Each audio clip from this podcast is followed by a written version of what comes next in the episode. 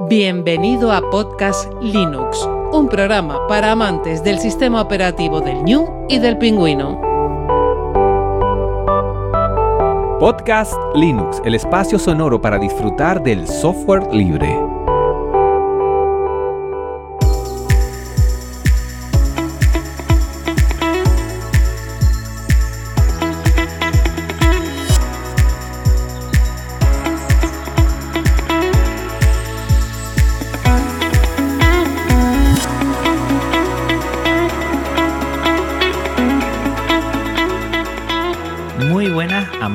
Software libre. Bienvenido a otra entrega de Podcast Linux, la número 130. Un saludo muy fuerte de quien te habla, Juan Fernández. Hoy tenemos en el programa a Bote, que es amante y propietario de muchos Simpad y miembro de Simpad es, que es el grupo de Telegram dedicado a compartir las experiencias de estos grandes modelos todoterreno de Lenovo. Muy buenas, Bote, ¿cómo te encuentras? Muy buenas, pues mira, bien, aquí estamos. A ver, a ver qué pasa. A ver qué pasa. La verdad es que te agradezco mucho que estés aquí porque vamos a estar disfrutando mucho de lo que va a ser esta horita y pico sobre los Simpa. Vas a aderezar mucho el episodio anterior con todas tus experiencias que a mí me falta y creo que a muchos de los oyentes y las oyentes de este podcast Linux también van a querer saber. Y antes vamos a recordar a los oyentes que estamos en una sala Gypsy para esta charla, que es un servicio de videoconferencias libre y que este podcast se aloja en GitLab, un servicio libre de repositorios Git y sus contenidos en archive.org, archive.org, la biblioteca digital libre con licencias Creative Commons. Pues nada, después de disfrutar tanto de mi X220, de mi T440p, pues estoy aquí, bueno, lancé un órdago ahí a, a, todo el grupo de Telegram a ver quién se venía y te agradezco mucho, Bote, que bueno, hayas querido estar aquí. La verdad es que para mí Nada, me alegra, me alegra que, que, que venga alguien aquí que creo que, mm, bueno, tienes bastante experiencia sobre los Impact y lo primero que quiero preguntarte es cómo los conociste, cómo cayó o cómo supiste que esta gama que ahora es de Lenovo, antes era de IBM, eh, son unos todoterrenos que, que, son para disfrutar. Pues mira, la verdad es que fue por un, por un vídeo de YouTube hace bastantes años en el, que, en el que recomendaban así como ordenadores de segunda mano. Y, y, los que más y los que al final siempre recomendaban más eran los ThinkPad por eso, porque eran, porque eran duros como roca y se le podían, y se le podían cambiar un montón de cosas. Empecé a, a investigar un poco y, nada, poco a poco pues le fui cogiendo, le fui cogiendo el gusto en plan a investigar y empezar a mirar qué modelos eran los adecuados. Encontré una, una página que, que, te decía más o menos los precios por los que tenías que encontrarlo, pero esa página era, era americana, entonces te decía los precios de, de hace dos o tres años de Estados Unidos y de España seguían siendo bastante diferentes. Había 50, 60 euros de, diferencia aproximadamente. Allí se, se, encontraban bastante, bastante más baratos que aquí. Y a raíz de esa página, pues me puse, me puse a investigar. Y el primero que encontré fue un X240 que compré en Cash Converter hace, pues eso, dos años y pico, casi tres. Que me costó, me parece recordar que fueron 100, 150 euros por ahí. Y esa fue mi, y esa fue mi entrada. Eh, le empecé a cambiar piezas, le puse la batería gorda, le puse el teclado retroiluminado en, en castellano, que el teclado, que el, el, cambio de teclado sí es, una, sí es una, una, operación, entre comillas, que asusta un poco al principio, porque hay equipos como el 440p que cambiar el teclado son literalmente cinco tornillos y una pestaña. Uh -huh. Pero en el, en el X240 había que desmontar el portátil entero. Entonces la verdad es que daba un poquito de susto. Cuando ya lo has hecho cinco o seis veces ya no, ya no asusta tanto, pero no por nada, sino porque es muy difícil que te lo cargue. Están, est están hechos para eso, para aguantar.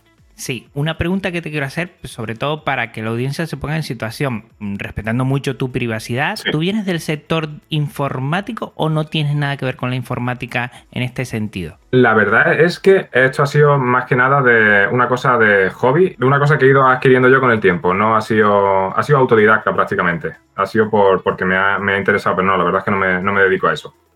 Sí que es verdad que la empresa en la que estoy de vez en cuando hago algunas cosas de, de informática, pero no en mi, no en mi sector. harás una cosa de informática porque es, mm, se te da, tienes esa curiosidad que tenemos nosotros los linuxeros y linuxeras mucho y, y entiendo que, bueno, que lo mismo un roto que un descosido, ¿no? Correcto. Lo, lo digo sobre todo, eh, Bote, para que la gente sepa que los SIMPAC no es que te tengas que comprar un SIMPAC porque eres eh, un desarrollador, un administrador de sistema o algo de esto, y es un dispositivo para una persona que esté súper ya controlando muchos temas, sino que puede aprender, ¿no? Nada, al contrario. Yo, eh, de hecho, el ThinkPad, eh, el ThinkPad de segunda mano es un ordenador que se lo recomiendo a cualquiera que necesite un ordenador. Porque es que es un ordenador que te va a durar lo que tú quieras. Entonces, no es, y, y, si siempre se te queda, si te queda un poquito anticuado, que si le, pues le pones un SSD o le aumentas la RAM o, o en caso del, 4, del 440p, pues le pones un i7. Entonces, siempre tienen mucha, siempre tienen mucha, mucho margen de maniobra con esos equipos. Entonces, no, se lo, no es que sea un ordenador que, que, que sea simplemente para gente que le guste, es que es un ordenador para cualquiera. Comentabas que hace dos, tres años tuviste tu primer Simpac, el X240, que te valió alrededor de 150, 160 euros, creo recordar, ¿no? Sí. Esos precios ya imposibles, ¿no? Imposible. o sea, imposible, imposible, imposible. Desde que empezaron a salir, que si en, en Linux Tech Tips, que si en. Sí, ese fue, ese fue. Yo creo que ese fue el, el desencadenante. Porque yo, la, por ejemplo, me pasó lo mismo con los, con los ordenadores de sobremesa, porque yo empecé eh, mi, a, comprar equipo y venderlos de segunda mano. Entonces, yo empecé con, digo, ¿qué equipo de sobremesa es uno que no esté buscando la gente? Y, y, me, y, y busqué los, los, típicos ordenadores de empresa, los Elite Desk de HP, uh -huh. que los conseguías hiper baratos. Compré uno con un i7 de cuarta generación y me parece que me costó 111 euros. Madre Eso ahora lo mismo, imposible. Absolutamente imposible. Además, los i7 de tercera cuarta generación son los mejores calidad-precio porque además hasta los de octava generación creo que iban más o menos a la par no y era una sí. muy buena compra y ahora es imposible todo eso. ¿No, ¿No crees que también ha tenido que ver mucho la pandemia que ha requerido... Totalmente. ¿eh? Totalmente. La gente, se ha puesto, la gente se ha puesto a buscar ordenadores baratos como locos porque no le ha quedado más narices que, que, que hacer teletrabajo. Entonces no les ha quedado más remedio que buscar una solución, una solución económica. Y ahí estaban los ThinkPad, ahí estaban los, los HP, los Elite D, los ProDesk, etcétera, etcétera. Y al final, pues eso, al final todo eso, oferta y demanda, al final ha subido, ha, tenido que subir los precios a la fuerza. Lo bueno también de los Simpac, para que la gente lo sepa, ¿eh? es que es un ordenador eh, de tipo ejecutivo, ¿no? Eh, estaba en, en una situación de que las empresas compraban mucho y después hacía el lote de renovación y ahí es donde nosotros, eh, vamos, como llena en el buen sentido de la palabra. Ahí, ahí nos aprovechábamos de eso totalmente. Efectivamente. Sí, sí, sí. Eran ordenadores que salían baratísimos de precio. O sea, yo me acuerdo, el, el, primero que tuve fue el X240. Ese lo único que le hice fue eh, comprarle la batería gorda, eh, la externa, porque interna tenía, cambiarle el teclado, el trackpad también, que le puse el de los tres botones. Uh -huh y creo que a ese no le hice mucho más. Ese ordenador lo vendí, lo vendí a un miembro del, del, del grupo de allí de, de, de uh -huh. porque me había comprado de, de, un vendedor inglés, ahora también es lo mismo. Ahora con, comprar a Inglaterra con el tema de los, de los aranceles y demás, mmm, descartado otra vez. Porque ahora eh, con el tema del Brexit y demás ya se vuelve que si impuestos, que si yo no sé qué, y se sube muchísimo el precio. Pues compré un X260 que me vino con SSD y con 8 GB de RAM por 100, 160 euros. O sea, esos precios son imposibles de encontrar ahora mismo. Y ese sí que lo dejé, a ese sí que le hice de todo. Ese se lo cambié prácticamente todo. Lo único original que le quedaba era la placa base. Vamos a ir por partes porque aquí, como la audiencia estará escuchando, estamos hablando muchas cosas. A mí me gustaría volver a ese X240 eh, portátil, ultra portátil, que yo ya comenté en el episodio que un X230, X240, la cuarta generación de Intel, yo creo que calidad-precio es de lo mejorcito que hay. A partir de ahí uno se puede hacer con, con un ultra portátil de 12,5 pulgadas que está bastante bien.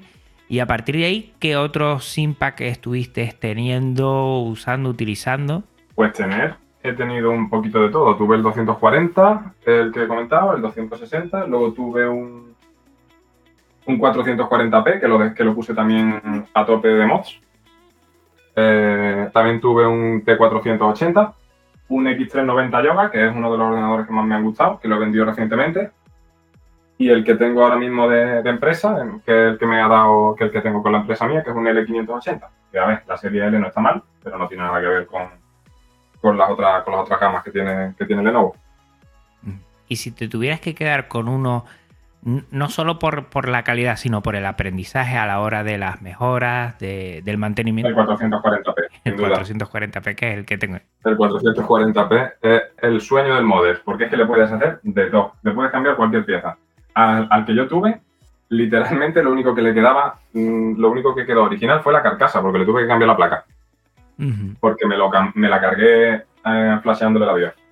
Ay, mi madre, pues mira que yo dentro de poco quiero flashear la BIOS. Y Ya me me compré la pinza dichosa aquella para ponerle una tarjeta un- con Wi-Fi 6 Ujú. y no le gustó, no le gustó al ordenador y no hubo forma de recuperar esa placa. Así que, pero vamos, que la placa luego la compré por AliExpress, que también es verdad que, es que son baratísimas. Pero la placa, mm, la placa base del 40p la compré por, me parece que por 23 euros. 23 euros. 23 euros. Madre. Viene pelada, viene pelada y sin número de serie, pero, pero por lo demás, vamos, la placa funciona perfectamente. Y además lo bueno de, de- del T440p es que cuando la CPU, claro, es extraíble, no está soldada, eh, lo bueno es el precio de la placa, claro, baja mucho y la forma de poder eh, reparar esta máquina, mm, ¿sabes? Baja porque todos los componentes, digamos, se pueden salvar, entre comillas, ¿no? No, no viene todo soldado. Exacto. A ese ordenador se lo cambié todo. Se lo- le cambié la RAM, le cambié el disco duro, le cambié la batería, le cambié la fuente de alimentación, le cambié la pantalla, le cambié el teclado y le cambié el trackpad. O sea, se lo cambié absolutamente todo, ese ordenador. Pues fíjate que yo tengo un ultra portátil muy, muy liviano de 1,1 kilos, eh, un, un band que está muy bien. Eh, y ahora estoy llevando el Simpad porque, porque me está gustando mucho. El único pero que yo creo que para, para movilidad es un ordenador un poco pesado, la verdad. En comparación. Pesado, si te, Sí. si te digo el ordenador que tengo ahora, ese sí es pesado. o sea que me quejo de vicio, ¿no? Sí, sí. ¿Qué puede pesar el 440p? ¿2 kilos? sí, claro. El que tengo ahora pesa 3. Mi madre. Eh, ahora el último que me he comprado ha sido un, un- también del Lenovo, pero no, tiene- no es Impact ya, es un Legion. Ah, Con un de 17, pulga- de 17 pulgadas y media. Pero bueno, esta- estamos hablando ya de, de otro nivel, ¿no?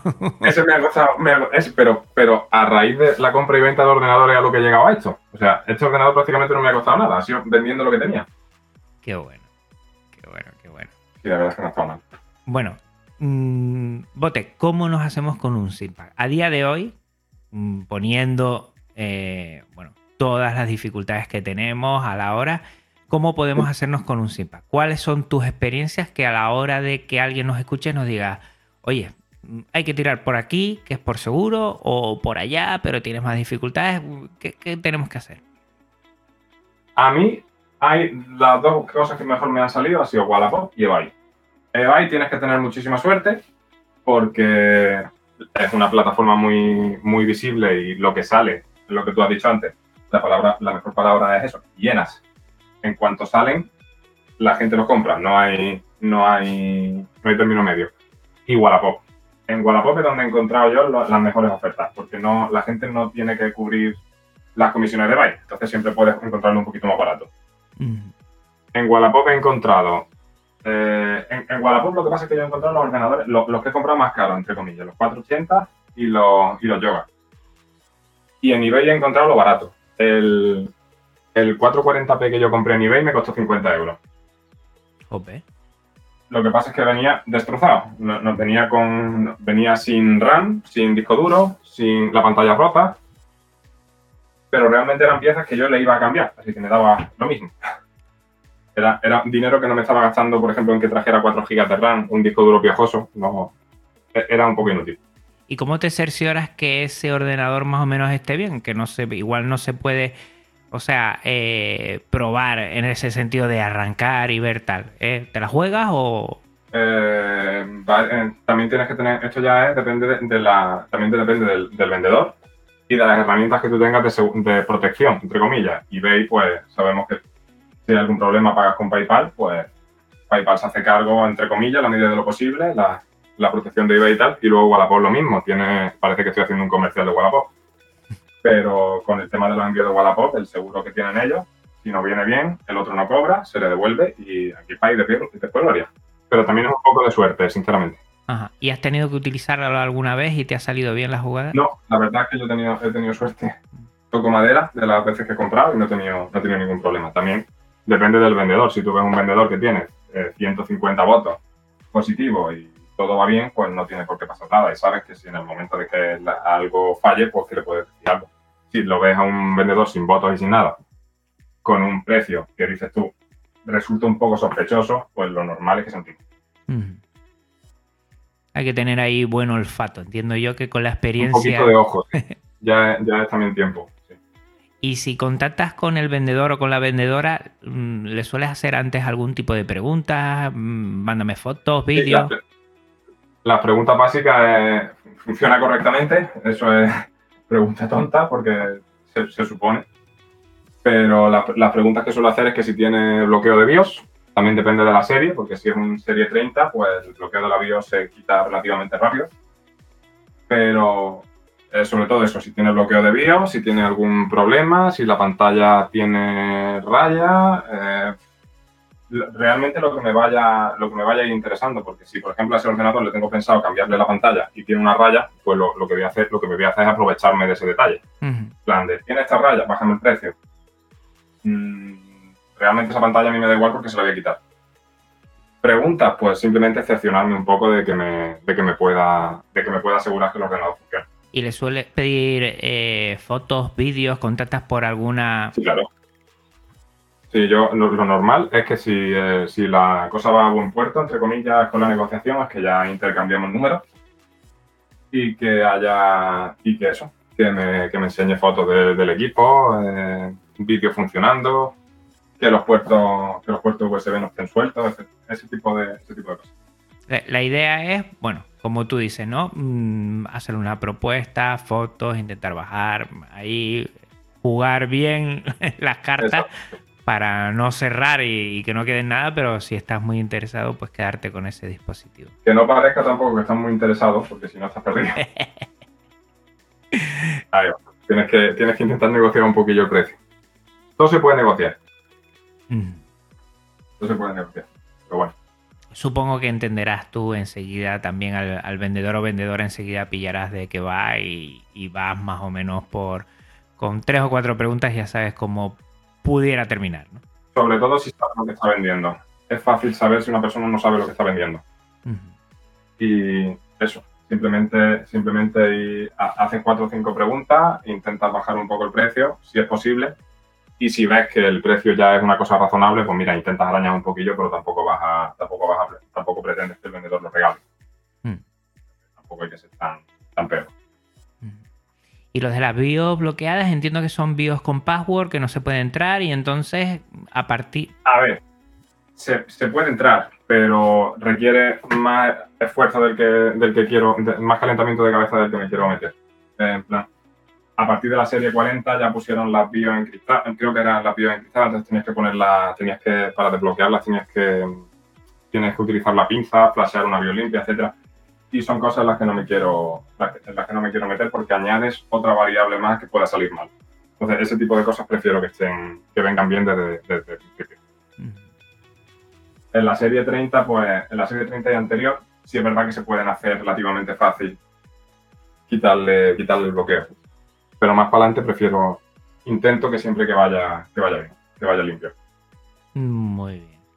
Entonces, Bote, entiendo que haces esa negociación, lo cierras, llega a casa el Simpack, eh, lo abrimos y mm, entiendo que lo primero que tenemos que hacer es cerciorarnos que todo está bien.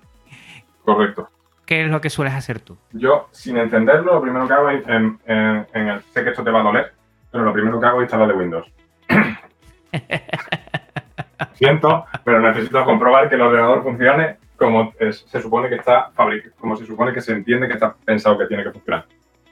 Entonces, eh, eso, instalo Windows, porque no, no me preocupo de ver lo que tiene el otro instalado. Eh, directamente eh, formateo, no hay, no hay término medio. No por nada, sino porque un ordenador que viene... eso sí que soy un poco maniático con el tema de la seguridad. Yo no voy a conectar a mi wifi, entre comillas, o a mi red, un ordenador que no, que no, que no he podido yo manipular antes. No por nada, porque puede pasar cualquier cosa. Entonces lo primero que hago es eso, es excepcionarme que el ordenador funciona y ya pues, si estoy un, estoy un día aproximadamente haciéndole pruebas y una vez que eso pues ya le digo al, vendedor que está bien, ya nos votamos y, ya lo normal es que no vuelva a escucharte a mí. Yo no soy de yo no, si yo ya te he dicho que ok, ya no hay, no hay nada más que decir. ¿Y, en qué te fijas para eh, efectivamente decir que está ok? Porque hay un punto muy importante para mí, por ejemplo, eh, el estado de la bisagra. O alguna cosa que tú digas, oye, suelo hacer esto, una vez veo que enciende ¿no? el sistema operativo, tal, todo eso, perfecto. La parte más mecánica, mm, hardware, coméntanos. A nivel de hardware, realmente los feedback no me han dado mi. No me han dado. Y mira que han pasado varios por mis manos, pero no me han dado problema de bisagra ni, ni problemas así mecánicos. O sea, lo que es problemas físicos, a ver, lo que, tiene, lo que suelen tener estos ordenadores, eh, en los entornos que se mueven, que son entornos empresariales, los utilizan de carne de cañón. Entonces, mm, cuidado no tienen con ellos, en general. También depende del usuario que lo haya tenido y de la suerte que tenga, pero que lo normal es que estén arañados, que tengan, que tengan marquitas, etcétera, etcétera. Entonces, pero luego lo que son el, aspecto de funcionamiento del equipo, bisagra, mm, teclado, trackpad, todas esas cosas suelen, suelen estar por lo menos en un, estado razonable. Cosas que miro, que no se caliente demasiado, que no esté, o sea, que haya que abrirlo, por ejemplo, para, quitarle, para quitarle polvo del ventilador o, cambiar la pasta térmica. ¿Qué más miro? Es que, que los puertos USB no se desconecten solos, por ejemplo. Que los puertos funcionen. Un poquito una, una, que todas las teclas del teclado funcionen, que eso sí me lo he encontrado, algunos teclados que no funcionaban alguna tecla. Pero es lo mismo, son piezas que al final voy a acabar cambiando, así que no me, no me tampoco me importa demasiado. Simplemente un, análisis físico de que el equipo funcione como tiene que funcionar. Y a partir de ahí, ¿qué, ¿qué, tienes ya? ¿En mente ya lo que le vas a cambiar? ¿O dependiendo cómo esté? Probablemente Depende del precio que lo haya conseguido. Si el portátil lo consiguió, por ejemplo, como, como pasó con el 550p, que esto fue un alemán al que le compramos un montón de un montón del grupo, eh, un montón de, de, que tenía, que tenía me parece que eran 10 o 12, y nosotros compramos 7 u 8. Y no fueron llegando. Pues depende. Si el ordenador me ha costado 50 euros, pues el ordenador lo que estoy pensando en cuanto llega es que lo, se lo voy a cambiar todo. Eh, lo voy a dejar el ordenador lo voy, a hacer lo mejor que pueda con ese ordenador y luego lo voy a vender. De, hecho, ese ordenador creo que lo, acabé vendiendo. Me costó en total, con todas las piezas, 300 y algo. Y lo vendí por 485 euros. Mm. Hace relativamente poco, o sea que eso. Y aparte, los T440p siempre se venden. Siempre. Con que tengan, con que tengan i7, 16 GB de RAM, una pantalla razonable. Esos equipos siempre se venden, siempre tienen salida. Y ahora mejor precio que antes, entiendo, ¿no? Porque ahora es lo bueno, ¿no? Ahora, claro, lo, que pasa es que los recambios no han subido de precio. Depende también del recambio. Si te, si te pones a buscar, hay una compañera de, del grupo de Zimpa, que es Almu, que intentó, que intentó cambiarle el, disipador al 440p y le quería poner el que tenía, el disipador que tenía la otra, que, era el de la gráfica integrada, el de la gráfica externa, me refiero, el que tenía la, la Nvidia que se supone que refrigeraba mejor los i7 y tal. Y de costar en AliExpress 15 mm, euros el disipador a 60, 70 euros. Y todo eso por culpa, por culpa de la burbuja esta que se, creó, que se creó con ese equipo. Mm. Pero el, lo normal, el resto de recambios, entre comillas, no han experimentado, no han subido con, el, con la burbuja, sino que se han seguido manteniendo una cosa razonable. Y luego que hay lo que quiera. Es una pasada. Y, a partir de ahí yo entiendo que, tú lo miras, miras que está bien. Eh, no sé si, si ya por el poco coste ya empiezas a pedir eh, componentes antes de, que te llegue el, ordenador, el SIMPAC en sí, o esperas un poco, ¿cómo, cómo te organizas? espero que me llegue por lo menos.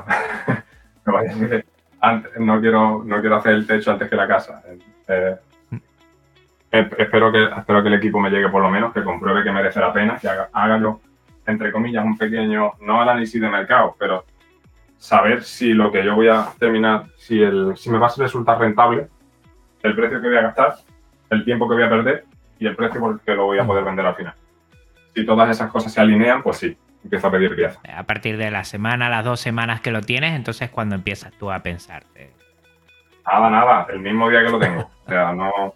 En cuanto yo sé que, en cuanto sé que el ordenador está más o menos bien y que funciona, digo, empiezo a pedir piezas. Mm. Y ya van llegando y como, como, si fueran reyes, pues cuanto van llegando las piezas, pues las voy montando. Yo en el episodio anterior, Bote, comenté la diferencia entre hacer mantenimiento y mejoras, ¿no? Entiendo que mantenimiento es de lo que está, intentar eh, que el equipo, bueno, mm, sobre todo el tema de disipación, tema de suciedad, un poquito de eso, y las mejoras es ya ir añadiendo componentes eh, más actuales o mejores para que eh, tengamos un mejor rendimiento. En el tema de mantenimiento, ¿cómo lo haces tú? Mantenimiento, eh, sobre todo temperatura. O sea, todo lo que es cambio de pasta térmica, eso es fundamental. Eso es una de las primeras cosas que hago. Y, el, y, liberar lo que es la salida de aire caliente. En plan, quitarle todo el polvo que pueda.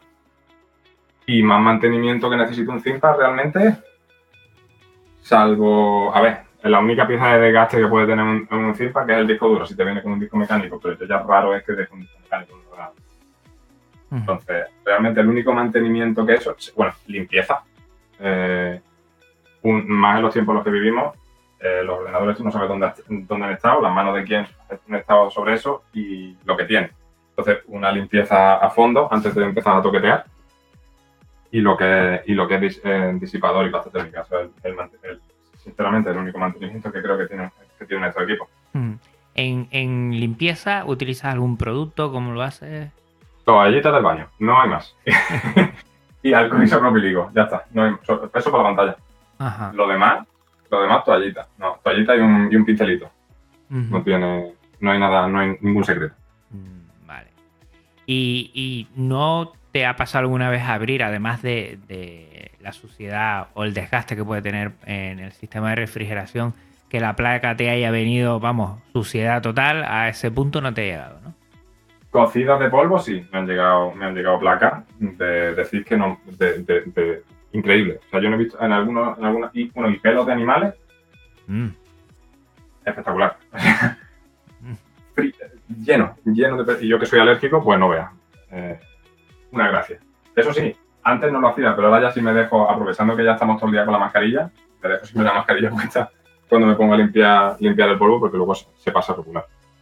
¿Y cómo lo limpias? Eh, pues básicamente a, mano y, brocha. No le, no le, meto, no le meto ni aspiradora ni cosas de esas porque a no ser que tengas alguna de estas que son sin electricidad estática, te puedes acabar cargando la placa. Por cierto, que una vez hemos empezado, antes de abrir cualquier SIMPAD, lo que es la batería, batería fuera.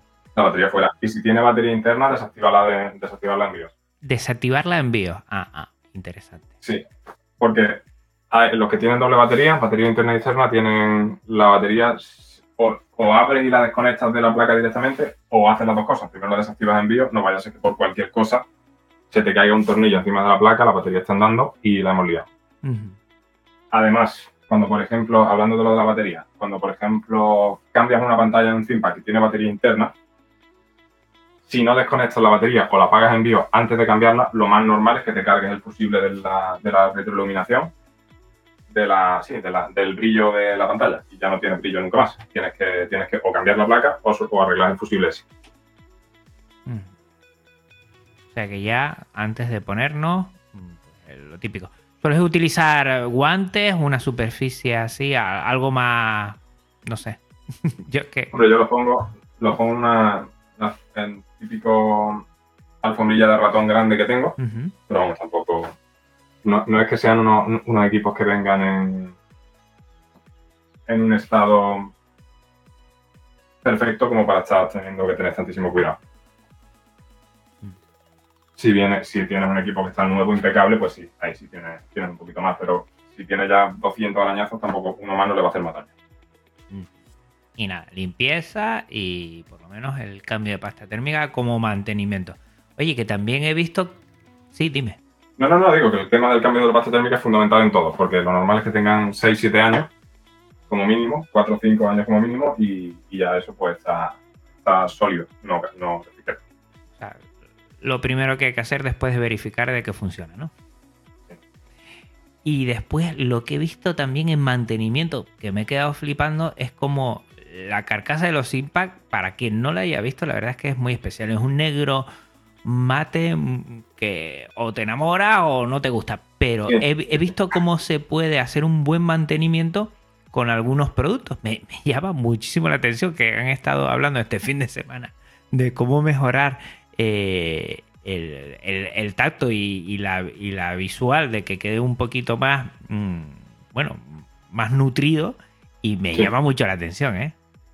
En plan con Nivea o con gomas mágicas o cosas de eso, ¿no? Sí, sí, sí, sí. Lo de la Nivea, bueno, me ha quedado loco. Para los que nos estén oyendo desde América, que igual no conocen, o sí, es Nivea, ¿eh? es el típico crema de mano de toda la vida que se le pone, se le pasa y después creo que bote, después hay que quitar un poquito, ¿no? Para que... Sí, hombre, tienes que, tienes que frotar para que no se vaya a quedar el, el ordenador pringoso. Uh -huh. Pero que sí, que, que, es como que hidrata el plástico que tiene la, el, el, recubrimiento ese como gomoso que tiene la, la, carcasa. Y le da un brillo como más nuevo, ¿no? Que antes se quedaba más mate, eh, la carcasa negra con partes blancas como más desgastado eso. y que lo nutre y la verdad es que, que eso por muy poco dinero le da un aspecto y rejuvenece, nunca mejor dicho, visualmente a nuestros Simpad. Son, son agradecidos, la verdad. vale, pues ya con eso nosotros podremos hacer un pequeño mantenimiento. Nos hemos metido ahí. Vamos a ver el tema de las mejoras. Me llamó mucho la atención lo que has hablado del X240, que para quitar el teclado sí es un poco eh, bastante farragoso. Mm. Pero, por ejemplo, el X220 y 230 es más sencillo todavía. Son dos tornillos, Una ¿eh? tontería, sí. Los, los, tornillos de abajo, o sea, retiras un poquito el pan, retiras el pan rest y, y ya tienes el, el, teclado fuera prácticamente. Sí. Hmm. Lo de la, la, serie, los 240, 250, 260, 260 270 y 280, aquello fue un, un, desastre, sinceramente, el tema, de, el tema del teclado, porque es que requería cambiar, o sea, desmontar el ordenador entero y no, y no tiene ningún sentido. Cuando, por ejemplo, tú te vas a un, a un 440p como el que tú tienes. No sé yo si tú has hecho esa, esa, ese cambio, si te has cambiado el teclado. No se lo he cambiado todavía porque, mira, me he habituado mucho, bote, me he habituado un montón al teclado inglés, sabiendo que la ñ lo tengo sí. como, como distribución española y más o menos me sé las teclas un poquito de cabeza, un poquito. Y entonces no, no se lo he quitado. Se lo quiero quitar en su momento, pero con tranquilidad. ¿El tuyo retroiluminado o el normal? El retroiluminado. Entonces realmente yo ni lo haría. Mm. O sea, le pone, le pone una pegat pegatinas que hay ahora que tienen que vienen con el, con el con la parte de la letra transparente y, y pasa también la retroiluminación. Pues no, no se tapan esas letras. Mm. Ah, pues mira, vamos a hacer una cosa, porque eso no lo sabía. Si quieres, mmm, después me lo pasa sí, claro. y lo pongo en las notas del programa para que la gente lo sepa. Pues mira, eso no lo sabía. Ahora, ahora la están haciendo así porque entienden que los ordenadores pueden tener, sobre todo porque esa, esa, esas pegatinas se hacen sobre todo por el, la distribución de los teclados de los Mac. Entonces, como lo normal es que un Mac tenga retroiluminación, si le cambias la, la distribución o le pones un una pegatina de un teclado de otro idioma, pues estás perdiendo la retroiluminación de las teclas que estás tapando. Pues entonces, gracias a eso, gracias al enemigo, entre comillas, nos hemos beneficiado un poco de todo. Vale, pues me, me, lo hace llegar ese enlace y yo lo pongo en las notas del programa aquí para que la audiencia también le eche un vistazo. Bueno, más cosas. Eh, teclado, podemos cambiar. Hemos dicho que en algunos es súper sencillo. Sí. Creo que X220 y 230 son dos tornillos de la parte de atrás. Es que no hay que abrir ni la carcasa. Y del T440p eh, es en el mismo teclado. Me encanta el movimiento que, que, hay que hacer porque es una pasada. Se, se desliza lo que es la, la, malla esa que tiene entre las teclas, para arriba. Aparecen de repente 5 o 6 tornillos. Quita esos tornillos y se acabó. O sea, ya está. Ya está el teclado quitado. Es lo más rápido que he visto en mi vida. Mm. Muy, muy en sintonía con el concepto sin papel ¿verdad? De, de Sí, ser, eh, ¿cómo diría yo? Práctico. Práctico a la hora de, de cambiarlo y, y- y renovarlo, ¿no? No es el ordenador más bonito, porque no lo es, pero es el más práctico. Lo que pasa es que eso también, eh, yo creo que estará de acuerdo conmigo, que se ha ido perdiendo con el tiempo. Las últimas generaciones de ThinkPad, ya cuando han empezado con la, con la moda a copiar a Apple, en plan, a soldarlo todo, ya, ya se nos está yendo un poco, ya está perdiendo un poco lo que es el- la identidad suya. Siguen siendo duros, siguen siendo, siguen teniendo la misma, la misma resistencia, entre comillas, pero la, la cultura, entre comillas, del, del mod o de la, de la autorreparación, pues no, ya es más complicado. Ya lo único que puedes cambiar es un disco duro. ¿Sabes dónde lo he visto yo mucho eso? Sobre todo en las baterías extraíbles, ¿no? Como ese concepto se ha perdido totalmente. Sin ningún sentido. Sin ningún sentido, porque se pueden ir haciendo, porque la típica excusa que nos ponen es que Para que sea más delgado, Sí. tiene que ser más, ¿no? Pero, mm, pero para nada, ¿no? Yo creo que, que en algunos modelos de los Impact hemos visto que son delgados y que tiene baterías extraíbles. Que la batería se va acomodando un poco al grosor, ¿no? Pero claro, se nos ha vendido que no, que es mejor. Y eso dificulta evidentemente eh, Totalmente en contra del tema de la, de la batería interna. O sea, de las baterías que no se pueden, que no se pueden cambiar fácil. A ver, la batería al final se puede cambiar. Mm. Pero fácil, fácil, no es. Tienes que abrir el ordenador. No es una, una pestaña, saca batería, mete batería. No, y además tienes que despegarlas, que, que tiene su punto, ¿no? Vienen a veces muy, muy pegadas. No te digo en los Simpa, te digo en otros, en otros portátiles. Vienen con un pegamento que hay que saber quitar, que tal, y que, bueno, pues se nos va eh, dificultando. Pero claro, como este derecho a reparar, que a ver si Europa ahora no, nos ayuda, ¿no? Poniendo esos 10 años de obligación de que mm, te- tienen que tener Exacto. componentes para reparar y, y la posibilidad ¿no? De, de- de no tener un consumismo eh, que éticamente a mí me parece que, que es una locura. ¿no? Eh, parece que un portátil a los tres años se tiene que renovar sí o sí. Y Simpact Exacto. siempre ha estado abanderando eh, lo contrario. ¿no? Y, Además que hay, que ver los T410, T420, T430, ordenadores que siguen dando guerra. Eh, ¿Por qué? Porque se le puede poner 16 GB de RAM, porque se le puede poner 17 y así sucesivamente. Ahora, por ejemplo, el, el último ordenador que yo tuve, un X390 Yoga. Ese ordenador ahora mismo está muy bien. Lo único que pasa es que dentro de 4 o 5 años, esos 8 GB de RAM que tiene soldado, pues van a hacer sin ningún tipo de necesidad que ese ordenador se quede obsoleto. Entonces, cuando a ese ordenador, por ejemplo, le pone un slot de RAM y ya pueden mantenerlo otros 2 o 3 años, pero claro, eso no interesa. Sí, sí, evidentemente, evidentemente. Además que, creo que todo esto, ¿no? La, la CPU soldada o no, ¿sabes? Eh, la RAM soldada, que me parece una locura. Eh, hay muchas cosas de muchos componentes que creo que siempre se pone la excusa de intentar que el grosor sea lo mínimo posible y por eso tiene que estar todo soldado. Pero creo que, que ahí nos la han jugado casi todas las empresas en ese sentido. Y yo creo que, que lo bueno, ¿no? Viniendo de esa cultura de, de ese ordenador de sobremesa clónico que teníamos todos, que le podíamos cambiar absolutamente todo, de montar, montarlo, limpiarlo, todo eso, se ha perdido mucho.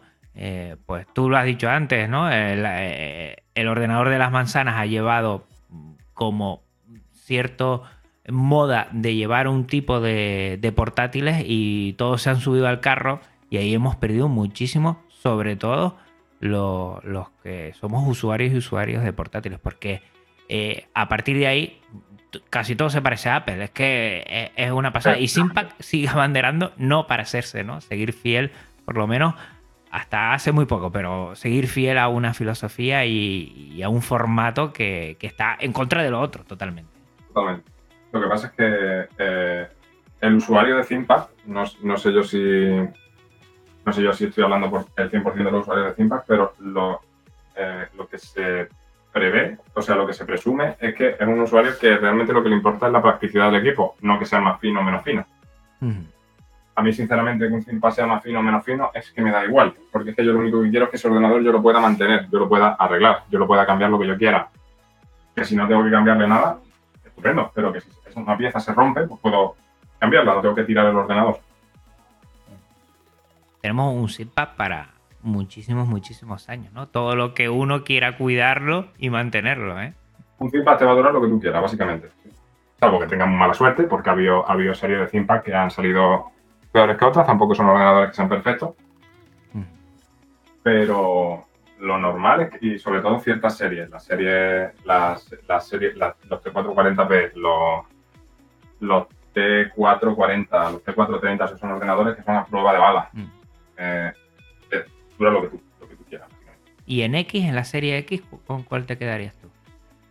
A mí personalmente la serie X es la que más me gusta. Porque es, la, es más contenida de tamaño y no pierde. Bueno, y depende también de la generación, no pierde muchas cosas, realmente.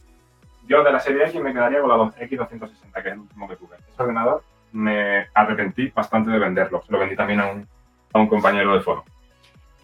Ese ordenador lo tenía impecable. Yo le cambié la carcasa, le cambié la pantalla, le cambié el teclado, le cambié el trackpad. Se lo cambié absolutamente todo.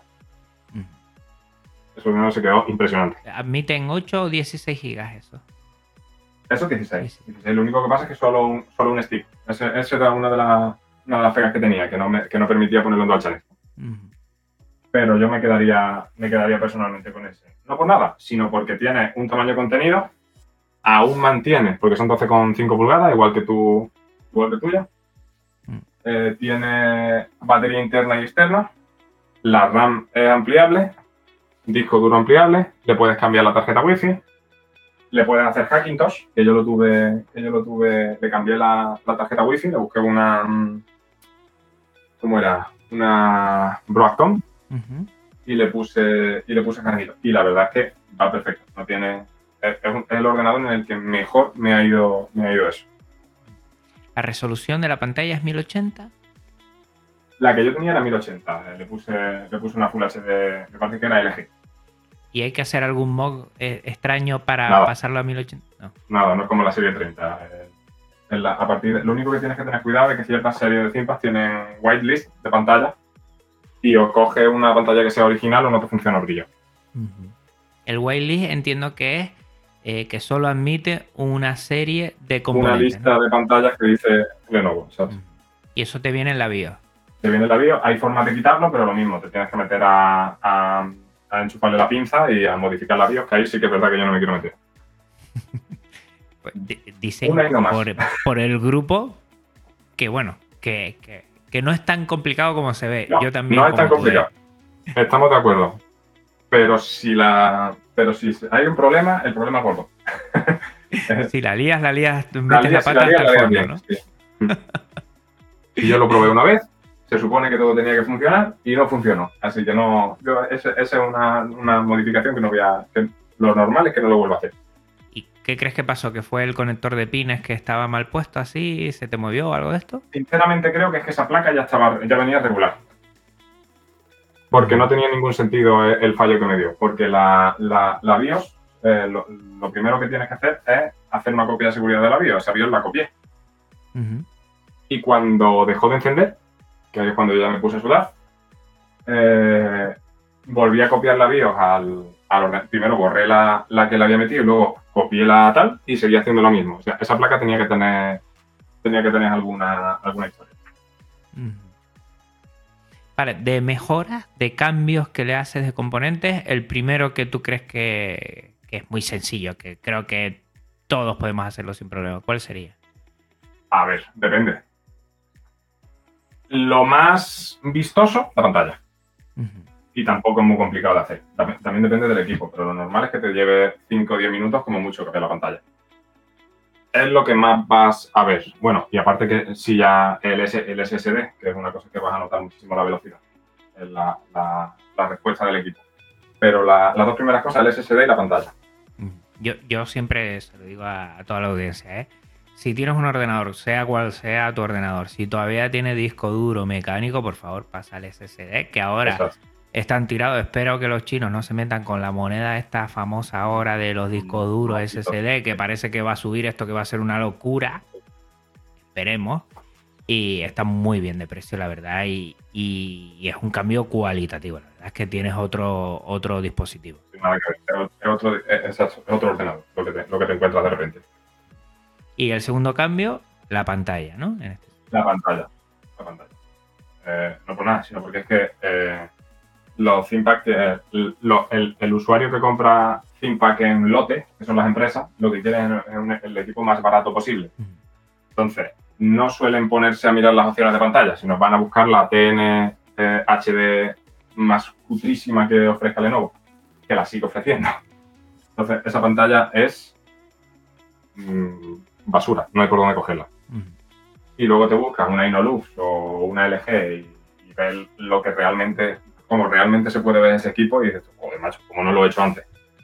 Yo no sé cuál me vino en la mía, porque la mía me vino con una pantalla ya eh, 1080 en la, la T440p. Sí, tuve mucha suerte y lo vi y además Joder. con el comprador se lo pregunté varias veces y a ver cómo era. Sí, viene en 1080, viene en Full HD. Seguro, tal. Y eso ahí me ha ahorrado un dinero. Ahora no sé cuál es la pantalla, a ver si busco alguna forma de, de extraer cuál puede ser el código para saber cuál es.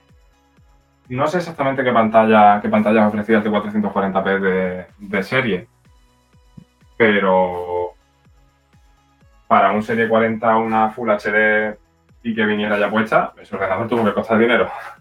Sinceramente, no era, no era una opción normal que, pusiera, que se pusiera normalmente. Es que yo no sé si este dispositivo es un mod, es una mejora lo que, lo que es la pantalla. No lo sé. También puede ser. Sí. También puede ser. Y entonces ahí me ha ahorrado un buen, buen precio. Se las ha ahorrado. Sí, sí, sí.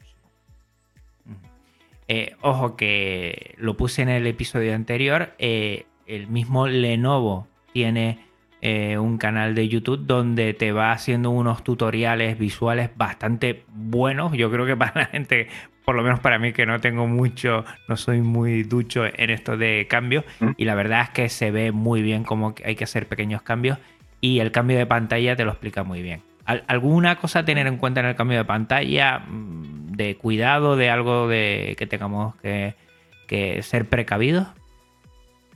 Pues mira, eh, la- lo de desconectar la batería que dijimos antes, eso es fundamental porque es que es un error muy tonto y te carga y te puedes cargar la retroiluminación de la pantalla y ya sí es más, es más jodido el cambio. Más cosas, pues no presionar la pantalla nunca, eso yo creo que entra dentro del sentido común. Y tener cuidado con el conector.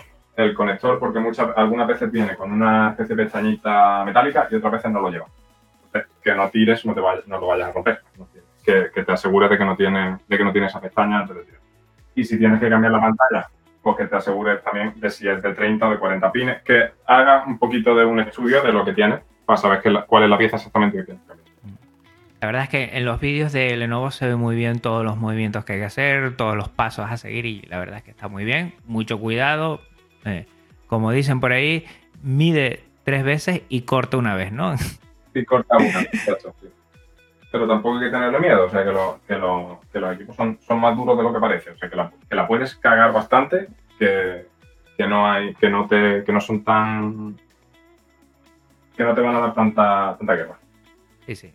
Son una roca. eh, se puede hacer algo de, de, de insistencia y si no, Que no tienes que tratarlo con paños de seda, es lo que quiero decir. efectivamente. Que empezamos, que vemos una placa base y creemos que, es que aquello es, polvo de hadas, que no se puede toquetear. Sí se puede, tampoco es, tampoco hay que estar, tampoco hay que volverse loco. Y recuerden que Kraken a mí me tiró una bronca cuando puse la primera foto. Mírenme el interior y tal. Y me dijo, tiene la batería puesta. Y tenía toda la razón del mundo. ¿eh? Lo primero, Ah, fuiste antes, sí, sí, sí. Antes de abrir, antes de abrir, antes de quitar los tornillos, si vas a, a acceder al interior, siempre, siempre quita la batería. Algunos dicen también de, de después de quitar la batería para quitar la energía estática. Darle unas cuantas veces al botón de encendido, ¿no? Efectivamente, efectivamente. Que yo creo que, bueno, ya así nos quedamos todos bien tranquilos de que no vamos a hacer ningún estropicio por ahí. Pero tú realmente lo único que hiciste fue quitarle la tapa de abajo, ¿no? A- al ordenador.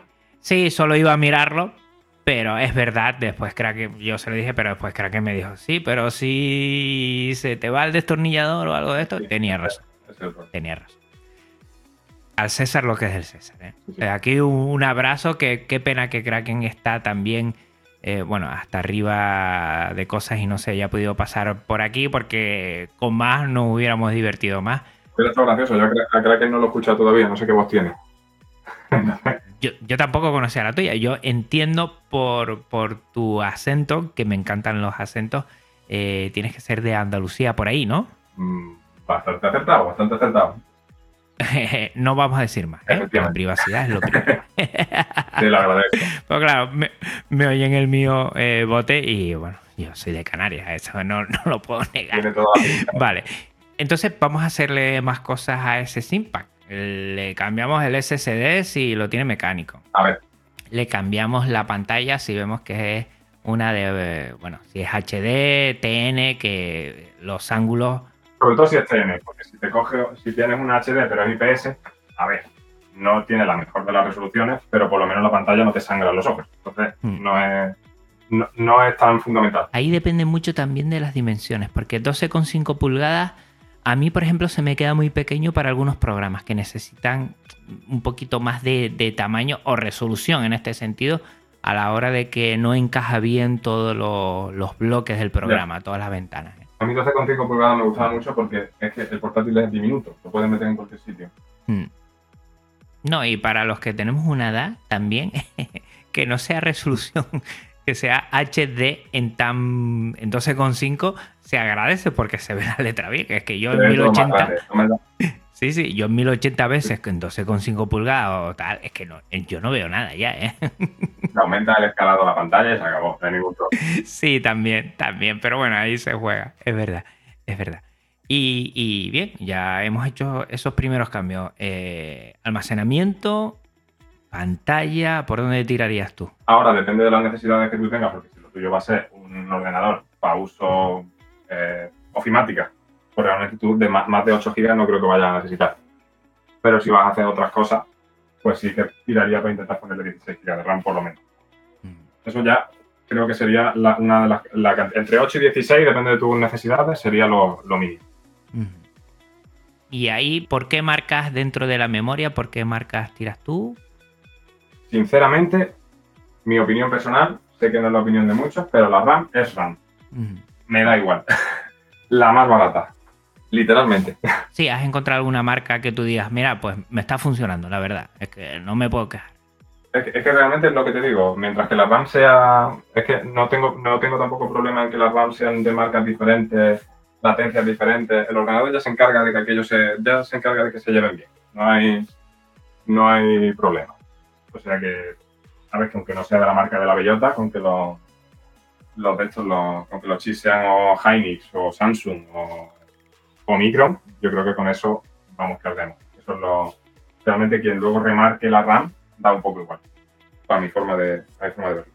Claro, a mí me han dicho, por ejemplo, oye, o Crucial o Samsung. A ser posible, primero Samsung, después Crucial. Y de ahí no salga. ¿Hay alguna, solo por saber, dime algunos nombres de marcas que a ti te suenan de verlas y que digas, oye, esto puede funcionar también igual de bien? Es que realmente fabricantes de memoria RAM hay dos o tres. Entonces, la marca luego que, que remarca el chip o que monta el chip, a mí personalmente me da lo mismo, porque al final tú le quitas la pegatina y el chip es Samsung, tú le quitas la pegatina y el chip es Hynix, Ujú. tú le quitas la pegatina y el chip es Micron. Así que realmente es que no, no te puedo decir porque es que me da igual. Yo busco la RAM sinceramente, que reúna unas características, por ejemplo, en el, en el 440p me busqué que fuera de 1887 MHz, Ujú. simplemente por, por ponerla porque sabía que la admitía. Pero que no voy a, que no, que no voy a marquitas ni que tiene que ser, no, es que tiene que ser hiper, o tiene que ser, mm, qué sé, eh, crucial. Realmente me da igual. La que reúna en ese momento las características que estoy buscando y ya está.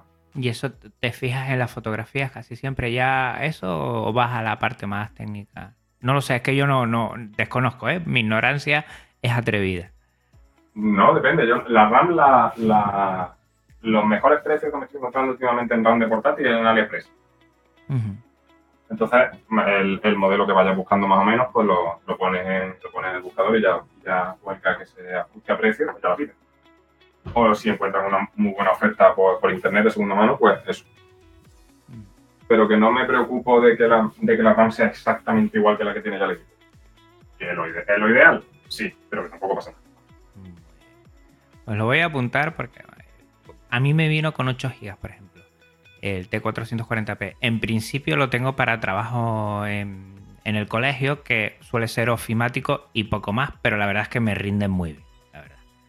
Además, me vino con, con la, la dedicada, la gráfica dedicada a Nvidia, o sea que La 740, ¿no? la 730 puede ser. No, ahora dudo, ¿eh? Creo que venía con la 40. Ujú. Y la verdad es que estoy muy contento. El, el- el funcionamiento y el rendimiento. ¿Cuánto hace que lo compraste?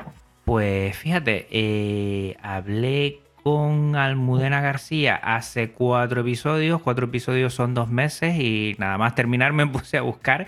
Y gracias a Almudena García, que en el propio grupo me dijo: Juan, mira, ¿estás buscando algo?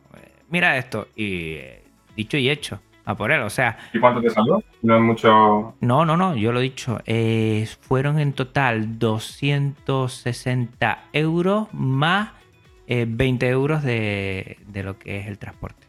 Y te vino con, el con la 1080, con la gráfica dedicada, con 8 GB de RAM Mm. y con la. eh, sí, sí, Y el disco mecánico, que eso se lo tuve que cambiar, es lo primero que le cambié. pero eso era. Eso era bueno. Eh, pues, te salió bien de precio.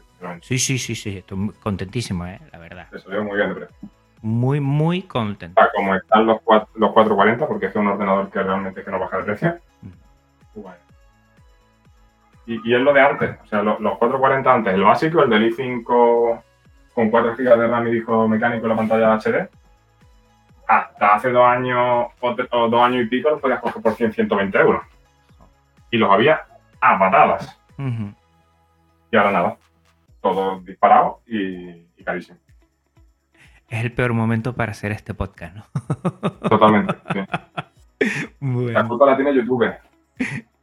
Yo creo un poco de todo. También la pandemia ha tenido que meter, ¿sabes? Porque la gente ha intentado sacar dispositivos de donde no había y como no hay, pues ha intentado los precios. Pero, pero sí, es verdad. Se ha puesto de moda en el buen sentido de la palabra y, y entonces, pues bueno, Porque yo me acuerdo eh, que con los ThinkPad pasa lo mismo que con los, que con los ordenadores estos de bajo perfil de empresa. Los de- lo, que te, he dicho- lo que te dije antes, los LTDs, los, los, los ProDes, los, los Tini, todos estos, los que son los que son súper pequeñitos. Antes los pillaba súper baratos. eh, tenían un i5 de cuarta generación o un i7, le ponían una 1050 y lo vendía un ordenador gaming que iba estupendo. Ahora eso es imposible también, porque también se han disparado de precio. Y es por lo mismo, porque salieron haciendo eso mismo en YouTube. ujú. Y ya pues todo el mundo busca lo mismo y a disparar los precios. Hay que estar atentos a los chollos y a ver si se pueden Totalmente. hacer. Y, y muchas veces eh, también buscando localmente por una ciudad, pues uno se puede hacer una idea porque a veces hay por ahí algunas joyitas y se puede hacer con ellas. Eh, Por aquí, por mi zona, no tanto, verdad. Pero sí. Sí, el tema de después de que pasemos de la pantalla, la RAM, todo esto, siguientes cambios, siguientes mejoras. Pues ya depende de lo que tú, de lo que tú quieras. Ya son más cosas opcionales que otra cosa. Ya, pues si tú le quieres poner, si le quieres cambiar el teclado, ponerlo solo retroiluminado, por ejemplo. Si, por ejemplo, tienes el, el trackpad como tu 440p, el, el trackpad, que realmente es el, el- el que no tiene botones. Si se lo quieres cambiar por el de los tres botones, Hmm, ya son cosas opcionales. Si le quieres poner un lector de, de tarjetas inteligentes, yo qué sé. Si le quieres meter un, un segundo disco duro a tu, a tu ordenador en la bahía de los CD, ya es más, más cosas opcionales. Mm. Las básicas son esas, la pantalla, el SSD y, y la RAM. A mí un- una mejora que me flipa es la de ponerle USB-C. Me flipa eso. Ah, sí, sí, sí, sí, está chulísimo. Porque los, car- los cargadores son un poco pesados, la verdad, y los de USB-C, los Power Delivery, la verdad es que han mejorado mucho, la verdad es que no. Ni, ni en peso ni en dimensiones y Yo tengo bueno, un cargador de 65 vatios USB-C, que es el que utilizaba para el, para el yoga, para el 390, y es de grande como el cargador de un móvil. Es impresionante. ahí hay un futuro muy, muy bueno. Por ejemplo, yo me, esto, me, me compré lo que son los cables que van, por un lado, USB-C para, para conectar al cargador y la salida de los Lenovo. Los Lenovo tienen Exacto. sí, sí. dos tipos de conectores, el, el más circular y el más eh, rectangular. Y me compré uno de cada. En el X220 me funciona medio raro porque cada vez que toco el trapa se vuelve loco el puntero y uy, me da mucho miedo y ya no lo he puesto más. Sí, a ver si me lo voy a cargar y ese ya lo cargo con el normal. Pero en el T440p va de lujo, de lujo. Y vamos, me he quitado un ladrillo de encima que era el otro cargador. Que vamos, que estoy contentísimo. Pues ahora, ahora si quieres te voy a pasar una foto del, del cargador. Dices tu ladrillo de cargador. Te voy a pasar yo el cargador, una foto del cargador de Legión. Y tú me dices ya si el ladrillo o no es ladrillo. La fuente. Ya, ya lo he visto, tengo un compañero en el trabajo que tiene uno de esos. 300 Y vatios. me parece, 300 vatios, que es una fuente de ordenador de sobremesa, joder. Sí, sí, sí. Es alucinante, ¿eh? Es alucinante. Sí. Además, e- es, es un ordenador que, que sí, lo puedes mover, es un portátil, ¿no? Pero, oye, uno se lo piensa dos veces porque llevar solo el maletín del cargador y, y, y el eso eh, cuesta, ¿eh? No es portátil. Es transportable, pero portátil no es. Efectivamente. Mira, la mejora más complicada que tú has hecho, que tú dices, bueno, esto ya, rosa, ya... ¿Cuál sería? A ver, mejora imposible, hombre, es muy, muy, muy complicada. Una vez que has hecho unas cuantas, realmente no hay casi ninguna. La más difícil, el teclado del. Más si te pilla de nueva, el teclado del, del 240. No por nada, bueno, del 240 y de toda la serie X prácticamente hasta el último. Porque son el mismo ordenador que han cambiado la placa. Eh, no por nada, sino porque hay muchísimas cosas que quitar antes que el, teclado que si cablecitos de estos ribbon plano, que si la placa base, que si un holder que tiene de plástico antes con tornillos, el lector de huellas, etcétera, etcétera, etcétera. Esa sí da un poquito de miedo si la vas a hacer, la vas a hacer la primera vez, pero bueno, luego ya te medio acostumbras. El resto de cosas que he hecho yo en, en los, en los concretamente, no ha habido ya mm, reparación o arreglo que tuviera, que tuviera demasiada complicación, sinceramente. Esto es bastante autoexplicativo. Quitas este tornillo, se va esta pieza. No es. No tienes que andarte, no tienes que andarte con mucho rollo. Lo único a- al cambiar, al, al tener que, que mover la placa y todo, ser muy organizado con todas Pero las sí, cosas, poco eh, a poco y ya. Intentar que cada tornillo vuelva al mismo sitio en el que estaba, etcétera, etcétera. y que no te sobren y- tornillos. Eso, muy importante. A ser posible, ¿no? A ser posible. Si sobra alguno y ves que está cerrado y no pasa y no tienes mala pinta, pues dices tú, mira, ya valora tú si te merece la pena volverlo a abrir y buscarlo o dejarlo como está. Muy bien. Mira, y Bote, eh, ¿tienes pensado o estás detrás de algún Simpack que, que digas, oye, pues este o no lo he tenido, o lo- me gustaría tenerlo, volver a tenerlo, algún modelo así Ah. que, que te guste o estés detrás de él? A mí, sinceramente, me gustaría volver a recuperar un, 2, un X260 cuando encuentre uno a un precio aceptable. Ese ordenador sí quisiera, sí quisiera volver a tenerlo, la verdad. Ese me arrepentí de venderlo varias, varias, varias veces. Pero ahora mismo no estoy detrás de ninguno. Siempre estoy mirando, sinceramente, porque es que ya es vicio. Y si sale alguna, alguna oferta razonable, pues la, la acabaré pillando. Tiene, tiene más. Mira, ¿y en eBay te metes en el tema de puja o no? Depende. Porque es que eh, el tema de puja lo que pasa es eso, que tienes que estar pendiente a la puja y puedes subir. Y muchas veces ya el, tema, el hecho de que sea puja, en plan de solo ha subido 5 euros más, solo ha subido, pero al final se te va de- algunas veces de- más del, del precio que realmente tú te hubiera gustado pagar por ordenador en primer lugar. Entonces yo de las pujas me mantengo un poco, un poco al margen. Conozco gente que sí que es verdad que ha conseguido verdaderos chollos en temas de puja, pero yo no me he metido nunca, nunca a eso. He preferido o, en la, o la opción esta de hazme una oferta o la de o compra, o compra directa. Pues nada, ya has visto eh, que antes de empezar a grabar te lo dije, esto va a ser una charlita, nos lo vamos a pasar muy bien, va a pasar volando y mira, ya llevamos más de una hora. Pues sí, Sí, sí. llevamos una hora y cuarto hablando, efectivamente. O sea que, que muy bien. Espero que para toda la audiencia le ayude eh, bueno, este Linux Connection.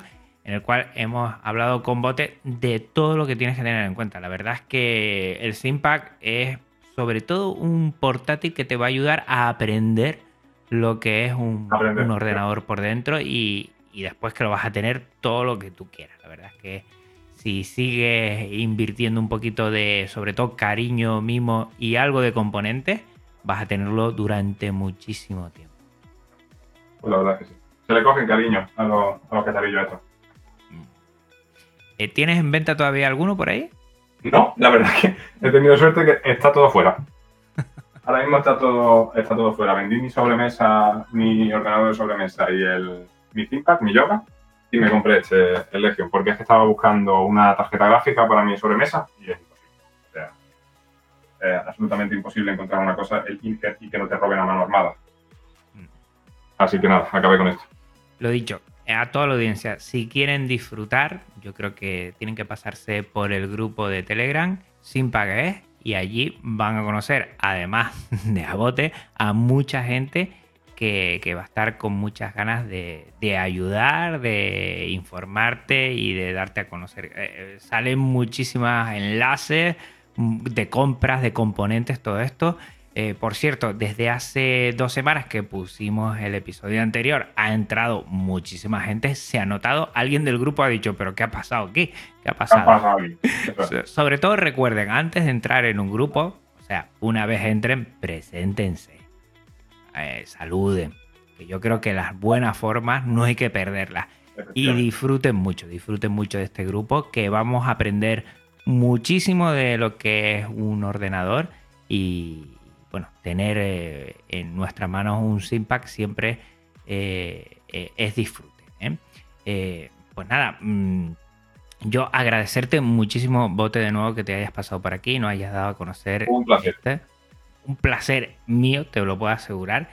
Y nada, recordar a los oyentes que hasta aquí hemos tenido este episodio de hoy, que este y todos los de Podcast Linux tienen una licencia Creative Commons reconocimiento compartir igual 4.0 y que también toda la música que estás oyendo de fondo es Creative Commons. Pásate por las notas del programa para conocer a sus autores. Recordar que el podcast este se aloja en una web en GitLab, un servicio libre de repositorios Git y su contenido en archive.org, archive.org, la biblioteca digital libre de contenido Creative Commons. Si quieres contactar conmigo, no dudes en hacerlo, me vas a hacer súper feliz. Pásate por las notas del programa para conocer dónde me puedes encontrar. Como siempre, termino. Gracias por tu tiempo, escucha y atención. Hasta otra Linuxero, hasta otra Linuxero. Un abrazo muy fuerte. Otro abrazote para ti, Bote. E igualmente. Ha sido un placer. Y para todos y todas, chao. Podcast Linux, el espacio sonoro para disfrutar del software libre. Un programa para amantes del sistema operativo del ñu y el pingüino.